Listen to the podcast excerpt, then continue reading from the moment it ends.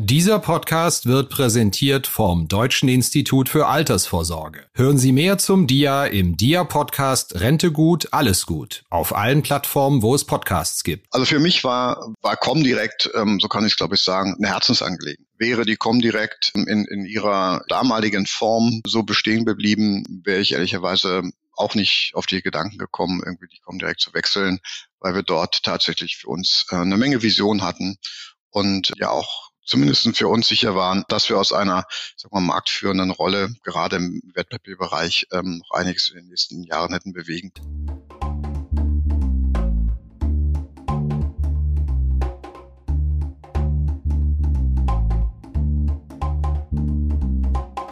Finanzszene, der Podcast. Jeden Montag mit Gästen aus der Banken- und Fintech-Branche. Hallo und herzlich willkommen bei einer neuen Episode von Finanzszene, der Podcast. Mein Gast heute ist Matthias Hach. Er ist Doppel-CEO der Wall Street Online AG und der Wall Street Online Capital AG. Wenn Sie mit den Namen nicht allzu viel anfangen können oder nur an diese Börsenboards denken, dann kennen Sie allerdings mit Sicherheit das Kernunternehmen, das Kernprodukt der beiden, das neue. Das ist der Neobroker Smart Broker. Neobroker, wissen Sie alle, sind ein Riesenwachstumsmarkt, grätschen sehr stark in die tradierten Geschäftsmodelle Geschäftsmodelle unserer klassischen Banken hinein, erfreuen sich eines massiven Kunden- und Umsatzwachstums. Natürlich kennen Sie alle den Platzhirsch Trade Republic. Es gibt aber auch noch einige andere Akteure, unter anderem den Smart Broker. Und wie der aufgestellt ist, welche Motivation Hach überhaupt hatte, von einem Vorstandsposten bei einer etablierten Bank der direkt zum Neobroker zu wechseln und wohin die Reise gehen soll. Das sind unsere Themen in den kommenden 30 Minuten.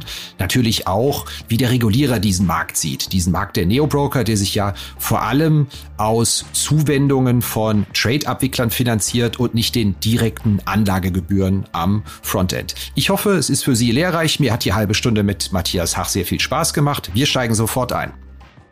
Hallo, Herr Hach, herzlich willkommen im Finanzszene-Podcast. Guten Morgen, Herr Kirchner. Dank, vielen Dank für die Einladung. Herr, Sie sind seit 20 Jahren im Bereich Online-Brokerage dabei, wenn man sich Ihre Biografie anschaut. Flatex, E-Trade, Flatex muss man ja sagen, Entschuldigung, kommen direkt jetzt bei Wall Street Online Smart Broker. Mit Ihren 20 Jahren Erfahrung, mal ernsthaft, hatten Sie auf dem Zettel, dass wir in Deutschland quasi über Nacht eine derartige Wertpapierbegeisterung bekommen, wie wir sie ab dem Frühjahr 2020 gesehen haben? Hm, nee, ehrlicherweise nicht. Weil das ist ja ein Thema, ähm, und Sie haben es ja gesagt, 20 Jahre, dem wir ja schon seit 20 Jahren hinterher hecheln, ja, weil wir immer über, über Aktienkultur reden und über Investmentkultur und immer sagen, Mensch, die Leute müssen was tun, egal in welche Richtung, aber sie müssten auf jeden Fall mal in Wertpapiere investieren.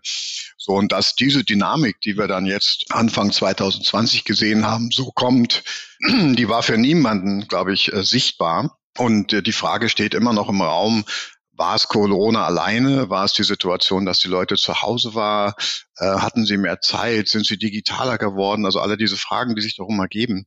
Aber man muss auch sagen, dass, dass sich natürlich auch viele interessante Dinge im Markt ergeben haben. So, und ich glaube, am Ende sind gute Dinge zusammengekommen, die dazu geführt haben, dass wir diesen Boom Anfang 2020 gesehen haben, der ja auch nach meinem Empfinden nicht nur ein kurzes Aufflackern gewesen ist, sondern sich tatsächlich noch bis in dieses Jahr hinein weiter fortführt, ähm, will sagen, Interesse ist nach wie vor da. Also von daher ist die leise Hoffnung, dass wir, dass wir nach so langer Zeit vielleicht was geschaffen haben, was, was ein bisschen länger hält und vielleicht nicht nur hält, sondern auch ähm, für weitere Zielgruppen und Kundengruppen Begeisterung für die nächsten Jahre schafft. Ja, Sie sagen, dass es hält. Ich glaube, das ist auch der springende Punkt. Sie kennen ja die Zyklen. Wird Ihnen da nicht mal schummrig, dass wir jetzt eigentlich 13 Jahre Bullenmarkt hatten und Tesla wegen eines Deals mit Herz über Autos im Wert von 5 Milliarden mal eben 100 Milliarden Börsenwert drauflegt. Also gefühlt sind wir doch sehr spät in einem Zyklus unterwegs und sind jetzt die zu spät dran oder ist das zu zynisch von mir?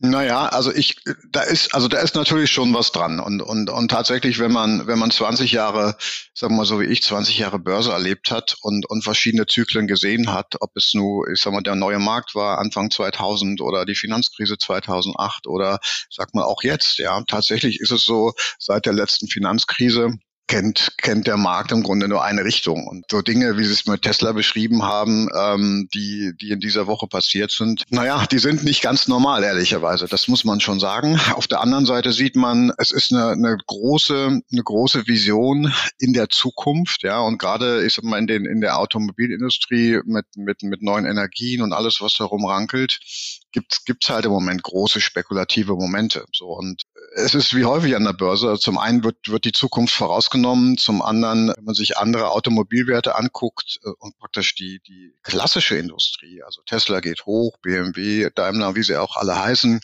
ähm, haben zu kämpfen. Ja.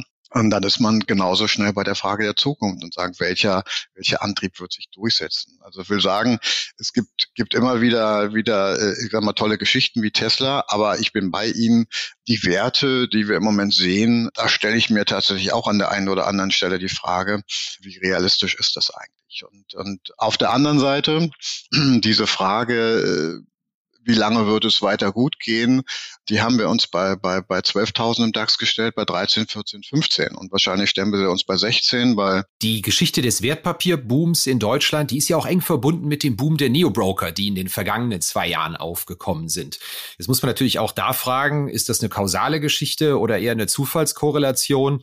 Aber ich möchte Sie auch da mal leicht ketzerisch fragen, tragen denn da die Anbieter auch eine Mitverantwortung, dass das mit dem Wertpapierboom nicht früher eingesetzt hat? Weil so gefühlt ist ja eigentlich auch fast 20 Jahre an den Kundenfrontends in Sachen Wertpapierhandel nicht viel passiert. Gebührenden Anachronismus, alles relativ kompliziert. Wenn ich eine, wenn ich da einfach mal DAX in die Comdirect eingebe, dann kriege ich da, weiß ich nicht, 28 Treffer, 14 ETFs.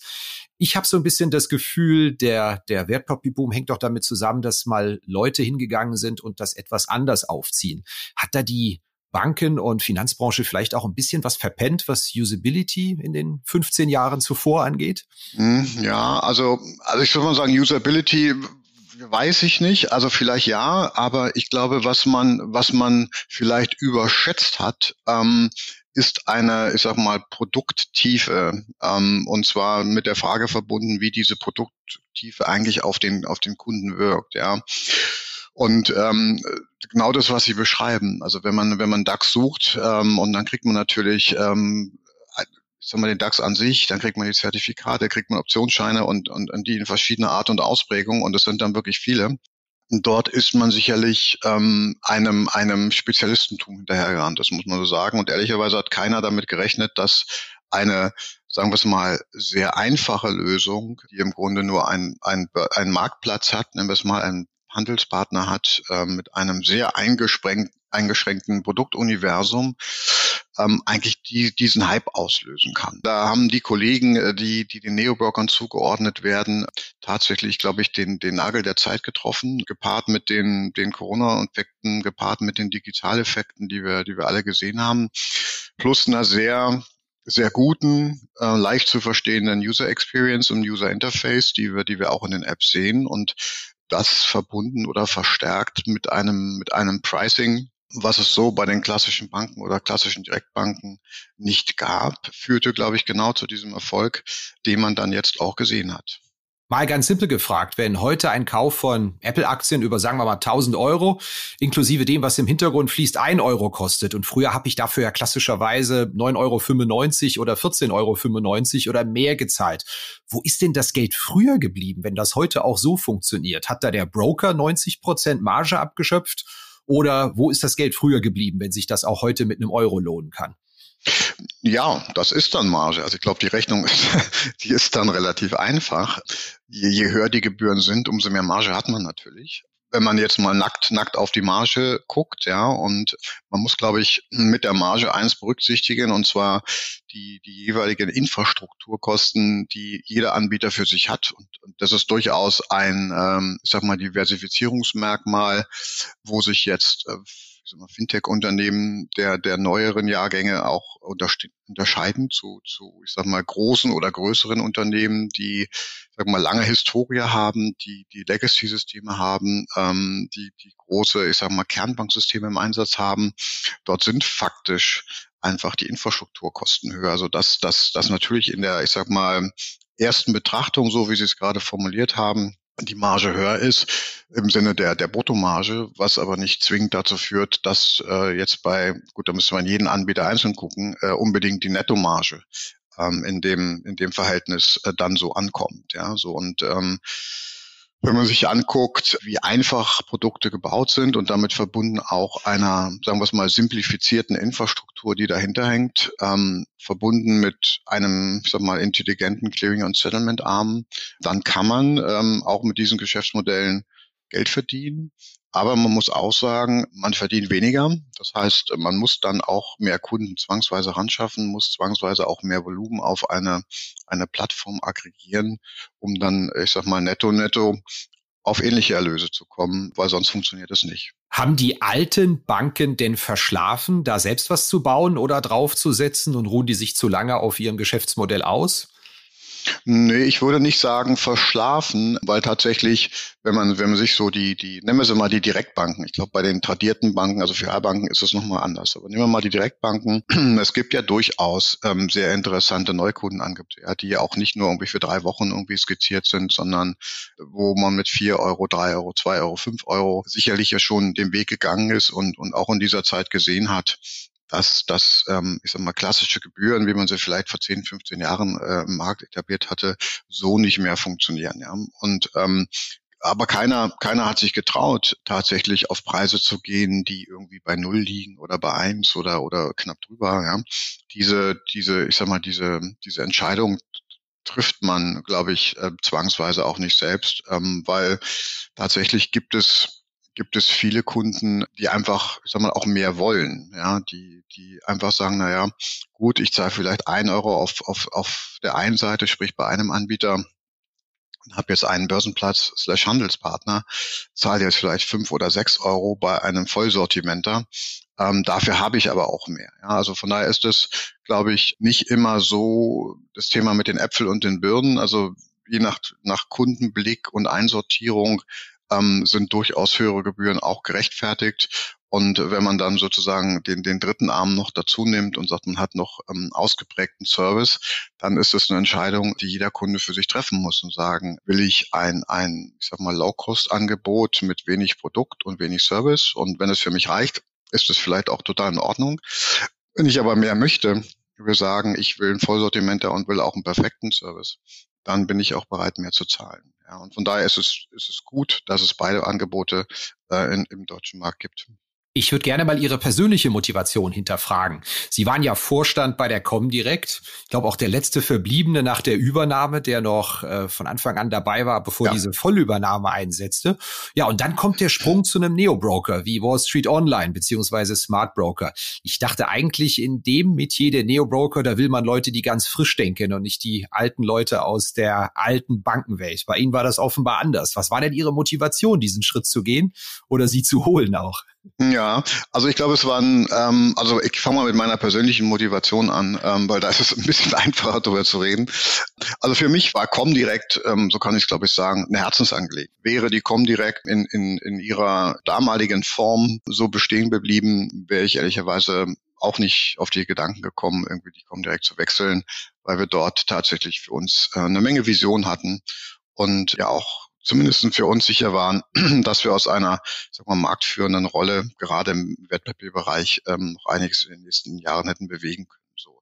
Da haben sich ähm, die Zeichen geändert und am Ende ist es dann äh, bei jedem so, ähm, man muss halt eine Entscheidung treffen, ob man mit, mit, mit der, ich sag mal, Neuausrichtung, mit der Vision, die, die in einem Unternehmen ähm, kommuniziert wird, ob man da sein, seine, seine Arbeitszeit, seine Lebenszeit verbringen möchte mit allem Engagement, was es dann noch braucht oder auch nicht. So und und ich hatte mich für mich persönlich am Ende dagegen entschieden und gesagt, gut, ich möchte diesen Weg nicht gehen, der der strategisch eingeschlagen ist und, und habe mich dann entschieden, ähm, am Ende bei der bei der Wall Street Online anzuheuern. Ähm, und warum ist man auf mich zugekommen? Also ich glaube, zum einen weil man mir zutraut, wahrscheinlich auch mit der Historie, die, die ja die ganzen letzten 20 Jahre zeigt, ähm, dass man immer wieder ähm, digitale Geschäftsmodelle aufgebaut, ähm, auch erfolgreich aufgebaut und äh, ich sag mal Change begleitet und nach vorne geführt hat. Und auf der anderen Seite, ähm, ja, natürlich mit mir jemanden bekommt, der, der über diese 20 Jahre plus Erfahrung im Wertpapierbereich ver verfügt, äh, in allen Facetten, ich sag mal, bei großen Instituten, bei kleineren Instituten, national wie international. Und ähm, ich sag mal, mit dem Erfolg, den der Smart Broker in den ersten 18 Monaten gesehen hat, ähm, war das für die, für die Eigentümerstruktur eine ganz wichtige Komponente um sagen wir, den Erfolg zu konservieren, aber auch natürlich den Smart Broker so auszurichten, dass man die nächsten Schritte gehen kann und die nächsten Wachstumsschritte dann auch erfolgreich gehen kann. Wo war denn bei Ihnen der größte Anpassungsbedarf, wenn man sagt Vorstand Comdirect, Vorstandsvorsitzender Smart Broker Wall Street Online? Wo muss man sich da am stärksten anpassen in der neuen Welt?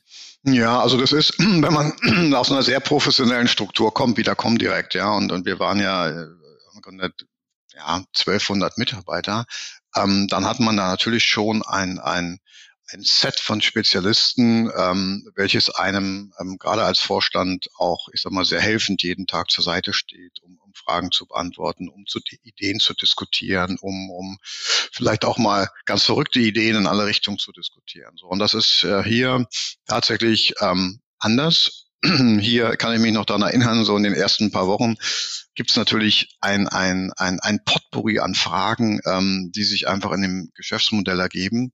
Und naja, dann war es so, die ersten vier Wochen ist ja Mensch, toll, jetzt ist der Vorstand von der Comdirect da, der weiß ja alles. Ja, so. Und, und tatsächlich ist es natürlich mitnichten so, dass jetzt ein Vorstand alles, alles weiß. Ja, ich glaube, man hat sicherlich ein gutes, gutes Wissen, aber man ist äh, sicherlich nicht in allen Themen äh, der 100% Spezialist. So, und das ist tatsächlich eine große Änderung gewesen, weil ich sag mal, heute habe ich das Vergnügen und das ist mittlerweile ein Vergnügen, mich dann auch mal wieder in, in, ich sag mal, diverseste Fragestellungen sehr tief einzugraben, um, um dieses, ich sag mal, Graben dann auch einem Ergebnis zuzuführen. So, das, das hat, ich sag mal, den positiven Effekt, dass, dass ich mein Knowledge wieder, sag mal, aufpoliere, aber hat auch den, den weiteren positiven Effekt, dass man natürlich mit dem Graben zu jeder Fragestellung wirklich nochmal, ich sag mal, nach vorne gerichtet, jede Fragestellung neu interpretiert und sagt, naja, ähm, hier habe ich eine Lösung am Markt, die war so, die, die ist vielleicht auch so ausgeprägt bei dem einen oder anderen Anbieter, aber damit verbunden stellt sich immer die Frage, was bedeutet das eigentlich für uns? Wie können wir das für uns neu interpretieren und wie können wir es vielleicht auch besser machen? Oder anders machen oder noch schöner machen, um hier für die Zukunft wirklich ein sehr, sehr gutes Modell zu bauen. Und das ist der wesentliche Unterschied. Ja. Ich glaube, es ist nicht die Frage, hat der Konzern jetzt irgendwie 200 plus Leute oder hat er 1200 oder 40.000?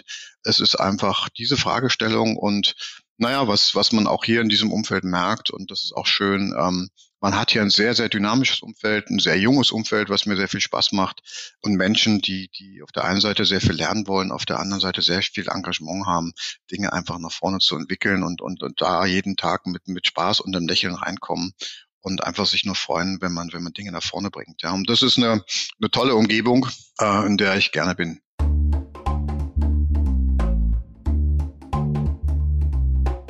Hier geht's gleich weiter mit unserer Rubrik Blitzrunde. Zehn spontane Fragen, zehn spontane Antworten von unserem Gast. Bevor wir dazu kommen, aber zunächst nochmal ein herzliches Dankeschön an den Sponsor dieser Episode. Das ist das Deutsche Institut für Altersvorsorge, kurz DIA. Hören Sie den DIA-Podcast Rente gut, alles gut mit diesen Themen. Wie funktionieren Sparpläne, die klimafreundlich sind? Was ist der beste Weg, um für die Altersvorsorge zu sparen? Wie kann man Immobilien verrenten und trotzdem darin wohnen bleiben? Wie muss ich vorsorgen für den Tag, an dem ein Schicksalsschlag meine Handlungsfähigkeit beeinträchtigt?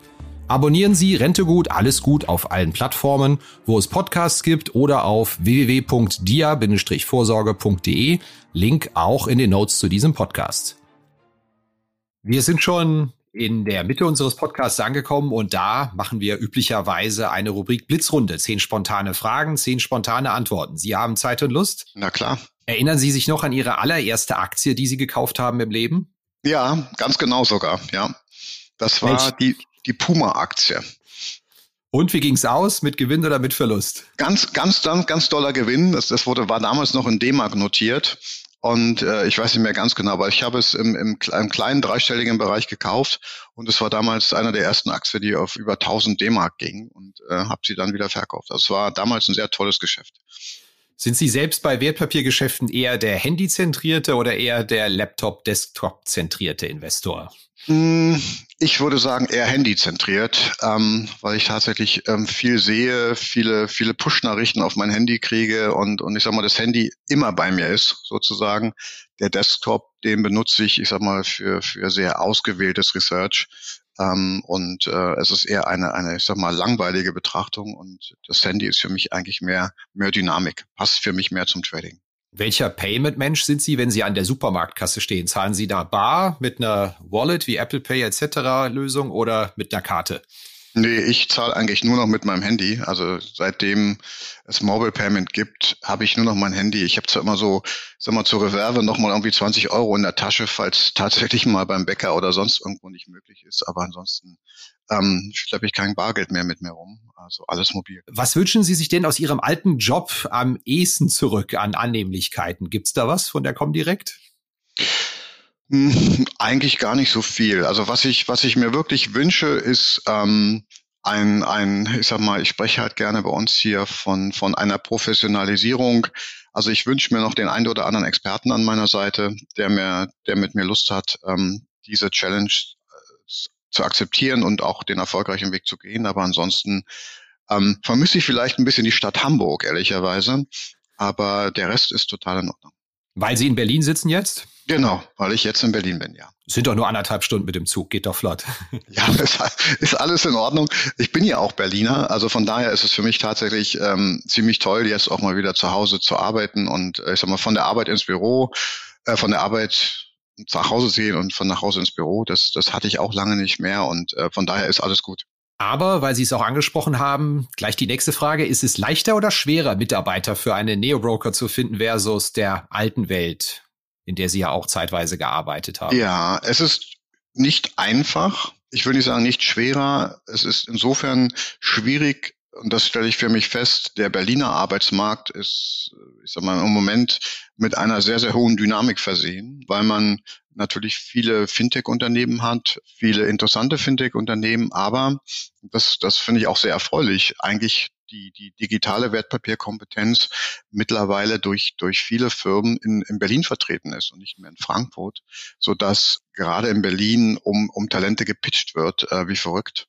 Und ähm, das ist schon sagen wir mal, sehr competitive, der Markt. Also von daher aus dieser Perspektive tatsächlich sehr anspruchsvoll. Ja, wenn so ist, dann würde mich Ihre Antwort auf die nächste Frage interessieren. Auf einer Skala von eins bis zehn, wie groß ist denn da Ihre Sorge, dass auch N26 mal in den Brokerage-Markt einsteigt? Wenn eins ist mir völlig egal und zehn, ich schlafe nachts schlecht ist.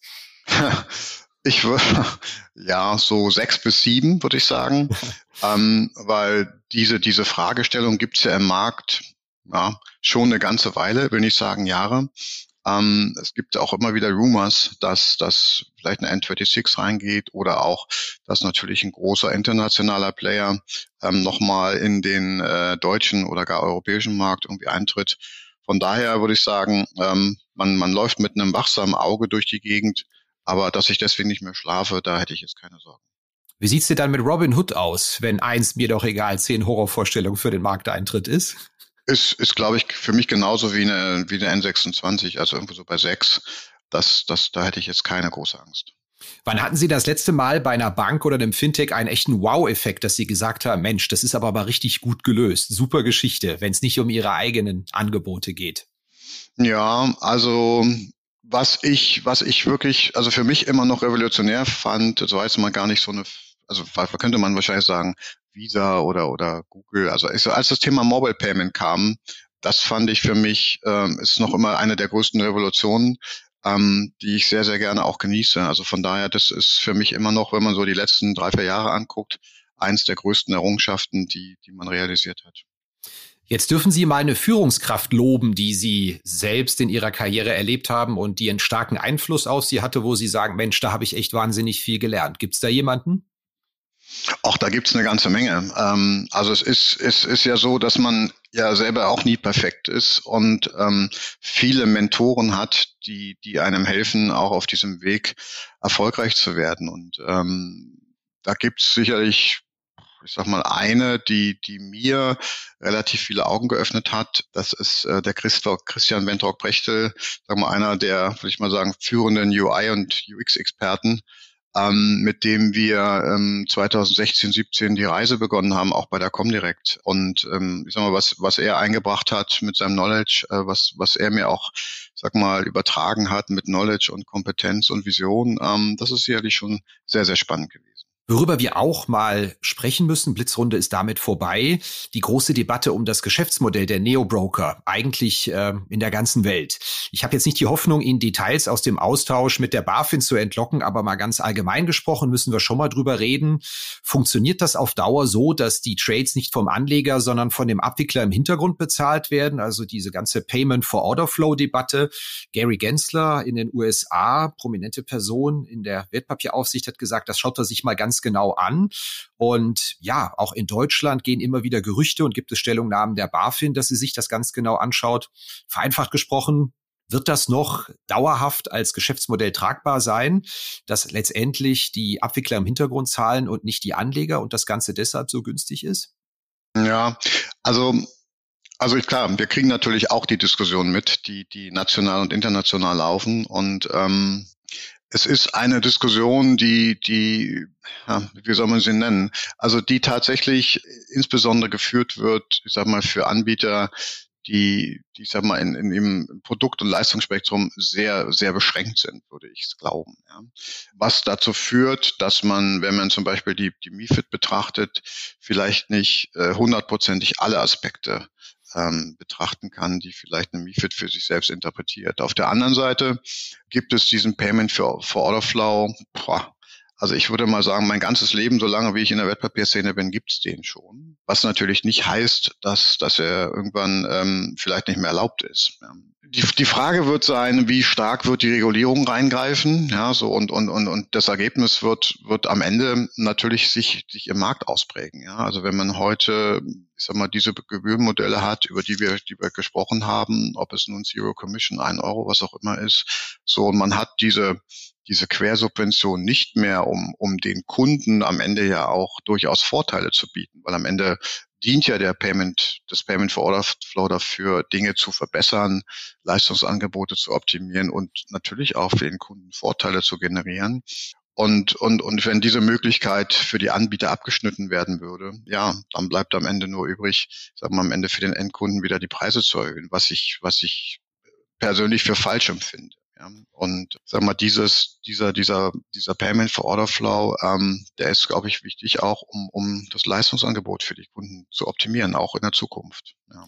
Und ähm, wird für mich ähm, an der einen oder anderen Stelle zu aggressiv diskutiert und vielleicht auch nicht, ähm, sag mal, mit, mit, mit allen Facetten diskutiert, ehrlicherweise, die man da berücksichtigen kann. Ne. Mal ganz allgemein gesprochen, wie abhängig ist denn Ihre ganze Branche von einem Bullenmarkt und der Volatilität? Es kann ja auch mal zwei Jahre ganz anders laufen, vielleicht mal lahm, seitwärts oder abwärts. Sind Ihre Geschäftsmodelle auch darauf eingestellt, sowas gut durchzustehen oder bauen Sie auf ein konsequentes Wachstum, dass ständig neue Kunden reinfließen bei Ihnen?